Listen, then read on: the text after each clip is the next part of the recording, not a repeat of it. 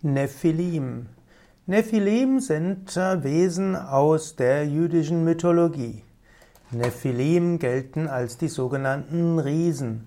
Wenn du jetzt dieses Video als Video siehst, es gibt es ja auch als Audio, also als Vortrag, dann siehst du jetzt auch ab und zu mal Darstellungen von Riesen. Das sind jetzt nicht die Darstellungen aus der jüdischen Mythologie, sondern soll nur zeigen, es gibt Riesenwesen in verschiedenen Kulturen. Nephilim sind also Riesen. Das sind nach der altisraelischen Mythologie riesenhafte Mischwesen. Sie sind gezeugt worden von göttlichen Wesen und von Menschenfrauen. Nephilim waren sehr viel größer und stärker als Menschen und es gibt verschiedene Apokryphen und die berichten, dass die Nephilim auch von großer Bösartigkeit waren.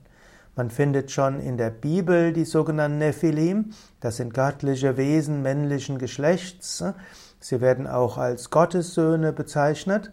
Und dort heißt es, dass sie Menschenfrauen begehrten, wurden von ihnen, die Menschenfrauen wurden von ihnen geschwängert und daraus entstanden also die Riesen der Vorzeit. Und gerade in den Apokryphen, zum Beispiel im Buch Henoch, wird so erzählt, dass Engel eben mit Menschen, Frauen hm, letztlich sich verbunden haben und daraus sind dann die Riesen entstanden. Nephilim erscheint in verschiedenen Versen der Bibel, insbesondere im ersten Buch Moses, äh, Kapitel 6, vierter Vers und auch im vierten Buch Mose, 13. Kapitel. Und hier werden die Nephilim öfters erwähnt. Nephilim sind besonders groß und sie werden Sie machen schlimme Dinge. Gerade in dem Buch Henoch äh, und im Gigantenbuch, im Jubiläenbuch spielen die Nephilim eine besondere Rolle.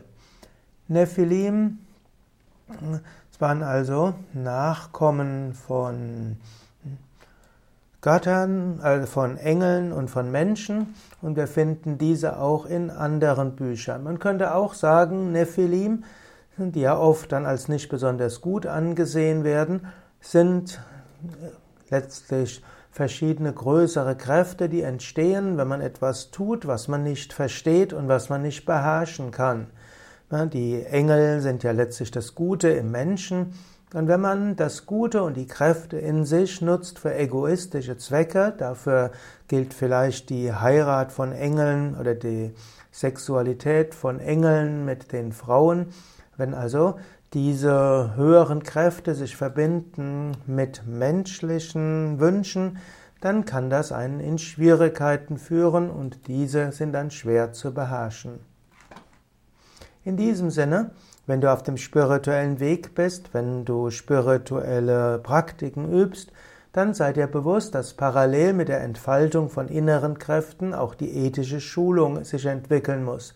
So legen die meisten spirituellen Traditionen heute großen Wert auf uneigennütziges Dienen und auch auf das Beherrschen der Wünsche und Instinkte, wenn du auf dem spirituellen Weg bist. Und dafür steht die Theorie und die, stehen die Mythen über die Nephilim.